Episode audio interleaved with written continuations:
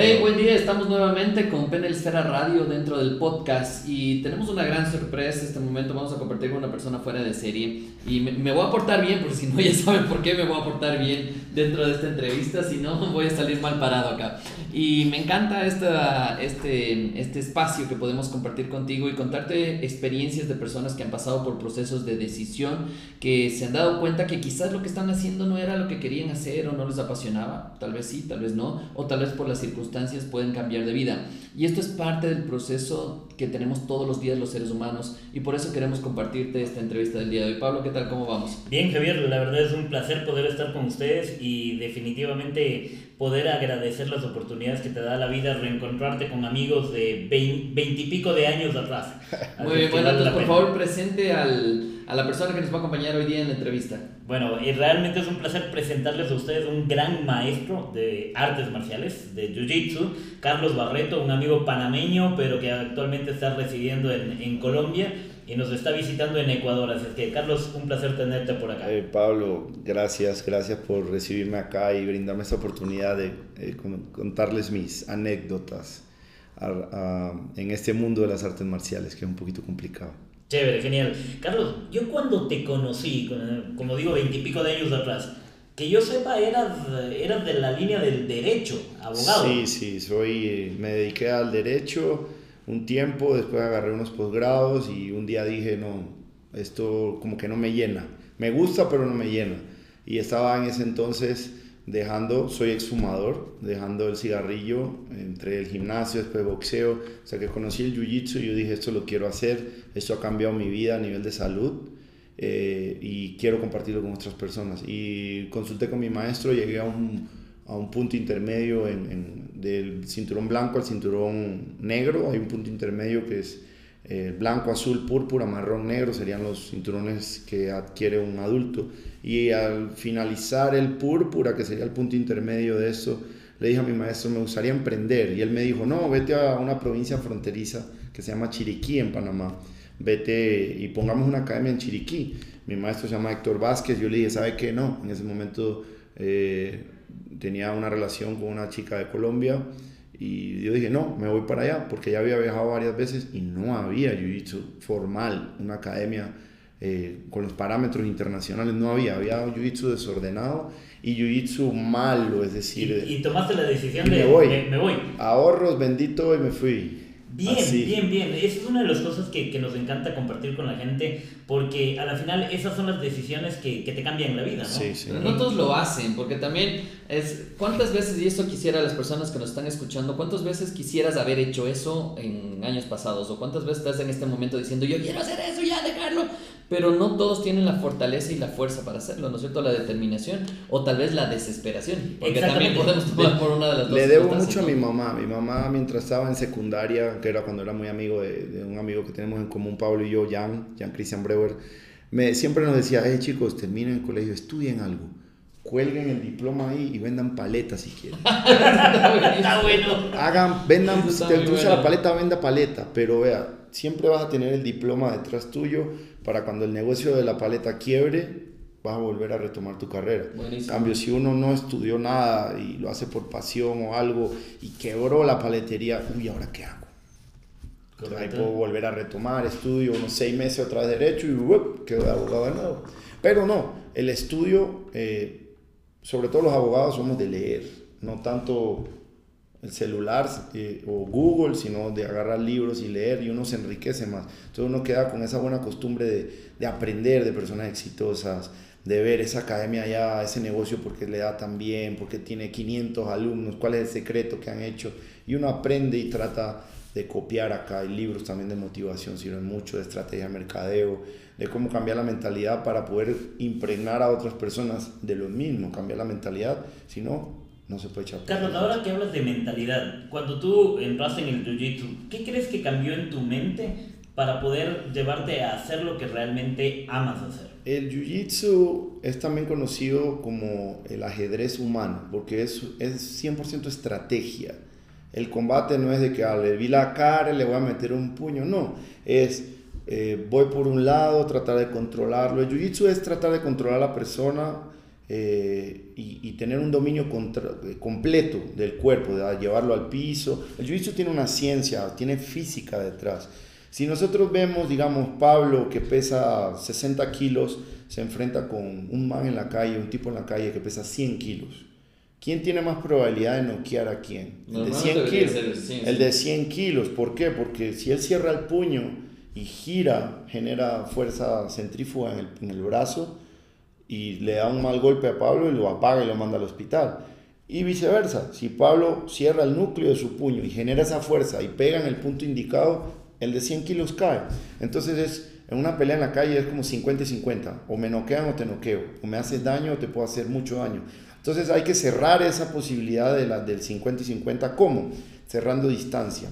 Si yo cierro la distancia no se puede generar esa fuerza en el puño, no, no, esa masa acelerando hacia tu cabeza, que es un puño, nudillo, hueso, no te hace tanto daño, pero eventualmente puede haber eh, una desconexión de la persona en el furgor de la pelea y nuevamente puede tener el chance. Entonces es solo cerrar distancia y llevarlo al piso. Estando en el piso, ya él no puede generar la potencia desde abajo. Bien, para bien. Imagínate esto aplicado a, los negocios, aplicado a los objetivos. ¿Qué pasa yo, estoy pensando a cuántos, a cuántos les llevaron al piso ya, porque a lo que estaba explicando sí es el tema de acercarte. Yo creo que a veces nos acercábamos hasta demasiado a esa persona que nos hizo daño y no vimos el golpe porque estábamos muy cerquita, no vimos el golpe, nos botó al suelo, ¿no es cierto? Y estaba pensando justo desde esa fuerza centrífuga, ¿cuál fue la que te dejó donde estás? ¿Cierto? ¿Cuál fue la que te golpeó más? Y, estadísticas también, la policía de Chicago y Nueva York hablan de que el 85 al 90% de todas las trifulcas callejeras siempre alguien va al piso. Y es así, eh, completamente estirado, no sabe qué hacer. Ah, quítatelo de encima si ves a alguien dominando arriba. No saben, eso es técnica. Y se aprende todos los días entrando Jiu-Jitsu. Jiu-Jitsu es lo que, la manera que se practica y el enfoque que se le da fuera a la defensa personal y el Jiu-Jitsu deportivo, puedes alcanzar a, a estar cómodo a, la hora de una pelea. Eh, no, que, que yo no boxeo, listo, pero yo puedo lidiar contra alguien que haga boxeo. El jiu-jitsu te enseña a lidiar contra cualquier otro arte marcial. El boxeo, por ejemplo, te enseña a lidiar con un boxeador o con alguien que no sabe absolutamente nada. El jiu-jitsu te, enseña a lidiar contra puños, contra patadas, contra rodillas, contra luchadores, contra cualquier otro arte marcial. Claro. Y contra la mente también. Y contra la mente, porque a pesar de estar, digamos, nosotros tenemos sumisiones y tenemos eh, sumisiones sanguíneas al cuello y, luxaciones, son lo, que tenemos nosotros fuera de los controles. Entonces ya podemos estar con alguien que nos haya encajado una sumisión y aún así tener la calma y escapar. Entonces imagínate que el negocio tuyo ya vino, uy, estamos en, en un problema, algo, y, y a pesar de estar acorralado contra la pared, todavía puedes encontrar cómo sacar adelante tu trabajo o a la hora de negociar un contrato ves, no, esto no, no, no puede ser tan fácil, no, no puedo regalarlo tanto, negociemos, papá, tratemos de sacar lo máximo de la situación. Te sirve para tú, para sobre, lo, y el beneficio más grande es ese liberador de estrés diario. Todos los días imagínate acumular estrés, estrés, estrés. Y hoy en día se estila que, ah, terminé un día de estrés, me voy a tomar un trago o me voy a fumar un cigarrillo o un cigarrillo y café, o un mm. cigarrillo, café y un trago. Están buenas esas combinaciones. Sí, y llegas a la casa y está la presión familiar, entonces imagínate esa arteria, el cerebro, ese corazón, todo lo que ah, yo pensé que ibas a decir que estás en la casa y ahí sí estás con la llave ahorcada. Ah, ahí sí la tienes. sí, no, yo, tengo una, yo tengo una pregunta ahí, es... Em, cuando estás entrenando el jiu-jitsu y a, a, la gente que está entrenando bien, yo me imagino, no sé, eso, corroborar contigo, es vienen con mucha expectativa de aprender para pelear, para defenderse, para atacar, para lo que sea. Y cuando tú llegas con filosofía de vida detrás de, cierto? Y empieza a cambiar la perspectiva, ¿qué pasa en la gente? siempre se acercan, hola, quiero pelear artes marciales mixtas. Hijo, primero aprenda jiu-jitsu y va a ver cómo cambia todo. Ah, que yo quiero eh, sacarle la madre a un compañero en el colegio porque me bulinea.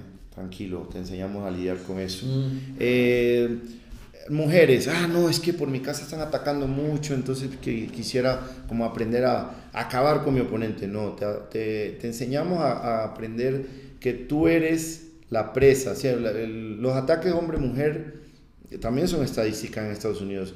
El ataque de un hombre a una mujer siempre es de depredador a presa, siempre, siempre es así. Un hombre pequeño de 60 kilos nunca va a atacar a una mujer de un metro 90 que sea basquetbolista o, o que juegue voleibol y que pese 75 kilos, jamás. Siempre se va por una presa menor, más pequeña, más débil, más delicada. Y hay mujeres que son así, pequeña, delicada, bajita, eh, liviana, entonces ella tiene que saber que tiene un porcentaje más alto de ser atacada por, por, inclusive los ataques son de personas cercanas, no son de extraños en la calle, eso solo se ve en las películas.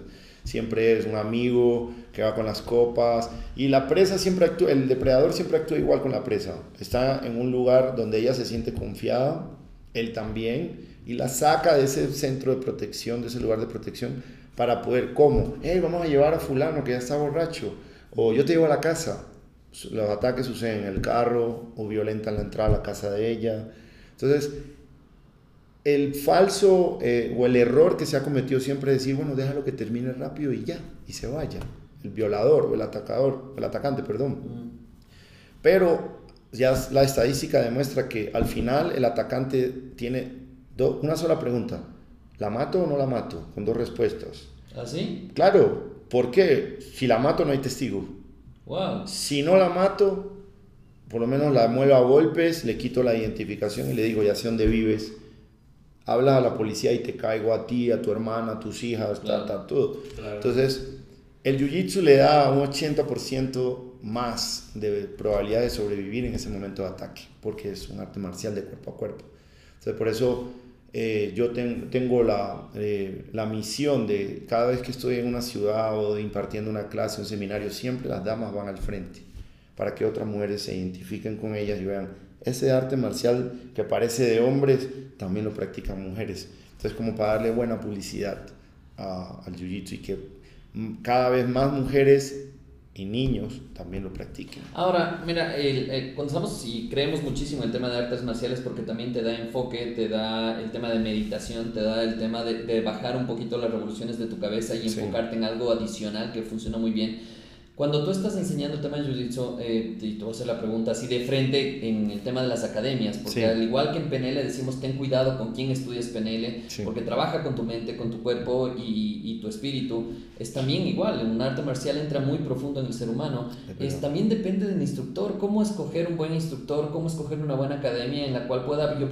colocar la confianza de mis hijos y también la mía, obviamente, dentro de ese proceso, porque entran en academias, mi hijo estaba en una academia de karate que solo era pelea, pelea, pelea, pelea, y yo digo, espérate, a mí me interesa la filosofía, no la pelea, ¿no es cierto? Y ahí es cuando le cambiamos, cambió totalmente la, la, la actitud de Martín, es, es, otra cosa, ¿no? Ya pelea cuando, cuando es una, un evento, alguna cosa así, pero ya no era pelea, pelea, pelea, pelea, pelea, cosas así. Hoy en día eh, yo descubrí algo en, yo llevo 16 años, ahora en marzo cumplo 16 años de hacer artes marciales he descubierto que el jiu-jitsu es una herramienta de doble filo.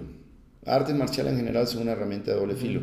Yo puedo estar con un buen alumno como competidor, pero por dentro es una persona podrida. Entonces, al yo darle un rango alto, le estoy dando la herramienta entonces, de, de poder o cambiar otras vidas o dañar vidas. En eso que dices, ah, es que yo quiero hacer un club de la pelea y quiero hacer una academia que solo sea golpe, golpe, golpe, pelea, pelea, pelea. Estás haciendo perros de pelea. No quieres, quieres no solo que aprendan, son perros de pelea, no o gallitos de pelea, no quieres eso, quieres personas que en una academia de 50 personas no, no todos van a ser competidores, no todos van a buscar pleito en la calle, pero todos van a saber lo mismo, cómo defenderse, cómo afrontar situaciones. Eh, uno, uno no sabe los demonios de cada uno. Este baja de peso, este dejó el vicio, este ya no le pega a la mujer, este es una persona más familiar, ya deja de salir tanto, se la pasa en su, en su núcleo familiar, este es un buen competidor, este puede ser campeón mundial, este eh, es una persona violenta en el trabajo con sus compañeros o sus empleados. Y cada uno va librando esa batalla y va mejorando como persona. Eso es lo que está detrás del jiu-jitsu, en lo que te puedo hablar yo. Entonces, ya confiar una instrucción a, a otra, en una persona para otras personas es difícil. Entonces, yo recomiendo a las personas sea el arte marcial que sea, siempre pregunten, ¿quiero una clase de prueba? Baja tu clase de prueba. O una semanita, siempre tú eres el cliente, tú pagas y tú te puedes ir cuando quieras. Mm. Si no te gustó, vete, lo que hiciste con tu hijo. No, no me sirvió este karate, me voy para otro karate. Acá sí me lo están formando. Eh, lo mismo acá en Jiu-Jitsu, te vas a encontrar, vas tú primero, ah, ves, no, aquí todo esto es un, un, chiquero, esto es horrible, aquí no, no quiero aquí, quería traer a mi novia o a mi mujer, no puede, aquí no la traigo. Quiero traer a mis niños, tienen clase de niños para verlos, no hay curso de niños, entonces eso, el referenciador puede ir uno primero o Google. Gracias a Dios mi academia en, en la sede principal, en Google tiene 5 de 5 estrellas.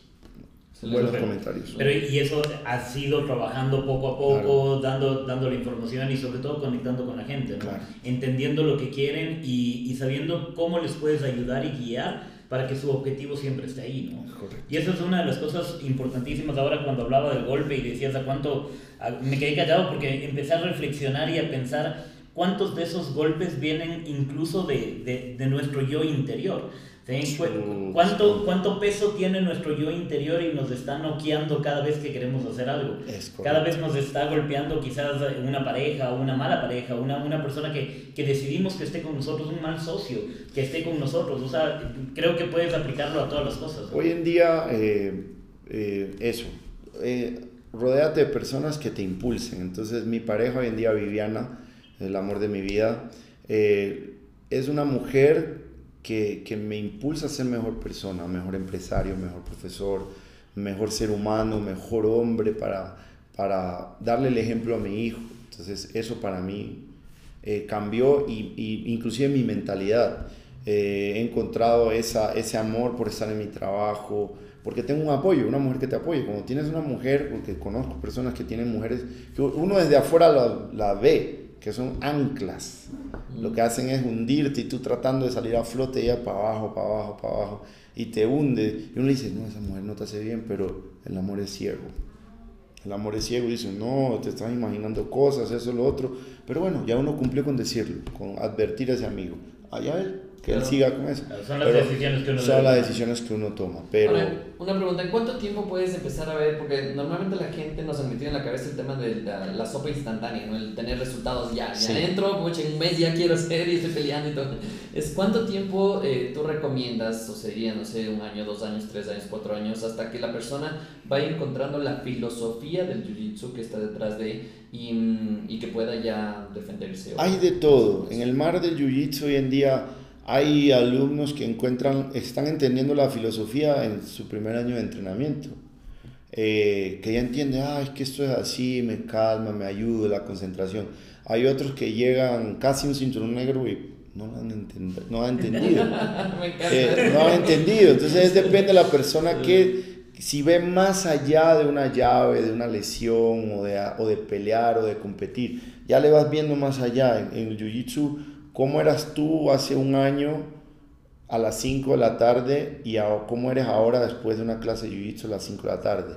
Cómo te despertabas antes, cómo te despiertas ahora. Haces un comparativo y vas viendo cómo va afectando el jiu-jitsu en tu vida. Entonces ya puedes entender la filosofía de esto, de que, de, de, de, que vas a solucionar problemas de una mejor manera, de que estás más calmo a la hora de una negociación, un poker face muy bien hecho, ponte. Eh, eh, para lidiar con personas con presión alrededor tuyo, tú entiendes, uy, viene sofocado el trabajo, y yo debo estar calmo para poder que esa persona se calme también. No, estrés laboral, estrés laboral, llegan a la casa y pum, explota la pareja. Totalmente. Entonces, eh, es, cada uno tiene su tiempo. Algunos que lo agarran de una, otros demora más, pero otra pregunta que se origina ahí es, ¿en cuánto tiempo me voy a poder defender efectivamente en la calle? Digamos que yo hablo de ejemplos, yo todo lo, lo, que es nutrición, dieta, lo que sea, yo lo experimento conmigo para poder recomendarlo. Yo te digo que yo cuando empecé en artes marciales estaba en un gimnasio de pesas clásicos dejando el, el vicio del cigarrillo y encontré un profesor de artes marciales mixtas, así me lo estaban vendiendo yo. Yo no sabía nada. Veo ahí un calvo gigante, todo musculoso, y digo, uy, este es King Kong, este es Tarzán aquí, ¿no? Este es el que manda. Y, eh, y yo decía, si ese es el profe, es He-Man, ese es el man que sabe de todo. Es... Y cuando encontré Jiu-Jitsu me gustó más el lado de Jiu-Jitsu porque hay marcialidad, hay disciplina, todo. Y me dio por regresar a entrenar allá porque me decía, eh, Barreto, venía a entrenar, ven, ven, vuelve a entrenar con nosotros, que tiene potencial. Entonces, con tres meses volví a la academia y entendí que ese profesor no sabía absolutamente nada de lo que estaba enseñando. Solo con tres meses. O sea, tengo un conocimiento muy vago del jiu-jitsu, con algo básico de técnica. Y logré dominarlo. Yo decía, no puede ser, este es un maestro de artes marciales mixtas. Y estoy con tres meses de jiu-jitsu ya. Yo digo, no, esto es formidable, formidable. Y es la impresión que uno se lleva al ver los primeros UFC, Ultimate Fighting Championship, que vea a este flaquito en pijama blanca ganándole a unas moles de músculos, que es Royce Gracie, eh, que es el que nos enseñó que un flaquito puede ganarle uno, uno más grande, más fuerte y con cara de malo. No es el tamaño, es lo que sabes. Creo, creo, que esa, esa es una, una, buena manera de, de, de, ir cerrando el tema. Exactamente, totalmente bien. El, y ahora saben por qué decía que tenía que portarme bien en la entrevista. ¡Me saca! eh, quiero nada más, solo para cerrar la entrevista, primero agradecerte por estar con nosotros. Gracias acá, por la invitación, por muchachos. Y también quisiera que nos cuentes en dónde estás en este momento para que las personas te sigan, te busquen, en dónde estás tú, dónde están tus academias. Bueno, yo ahora mismo, eh, ayer hicimos la cuenta, tenemos 16 sedes entre Colombia y, y, Ecuador. Aquí en Ecuador estamos en, en, el gimnasio Héroes en Quito, en la Universidad Central, estamos con otra sede también en Riobamba y una sede en Machala. Próximamente están estudios, está en formación, una sede en Cuenca. Buenísimo. En Colombia estamos en, tenemos en Medellín, que es la sede principal, en la ciudad de Río Negro, estamos en todo el eje cafetero, en las ciudades Tuluá, Sevilla, Caicedonia, Armenia, Pereira, estamos en Cali, cuatro sedes en Cali, en la ciudad de Nariño, en Boyacá, cerca de Bogotá, tenemos en la ciudad de Tunja y Sogamoso. Entonces hacemos unas 16 sedes. Wow, espectacular. ¿Y en dónde te pueden buscar en Facebook? ¿Cómo te contactan? En Facebook puedo estar en, con el perfil como Gracie Barra Col Ecu, Col, Colombia Ecu, Ecuador, Facebook fue, la, eso fue lo que me permitió escribir a la hora que el nombre. La, el fanpage en Facebook se llama Gracie Barra Colombia, pues la creé cuando todavía Ecuador no había aparecido en mi vida, que ahora es como mi segundo hogar.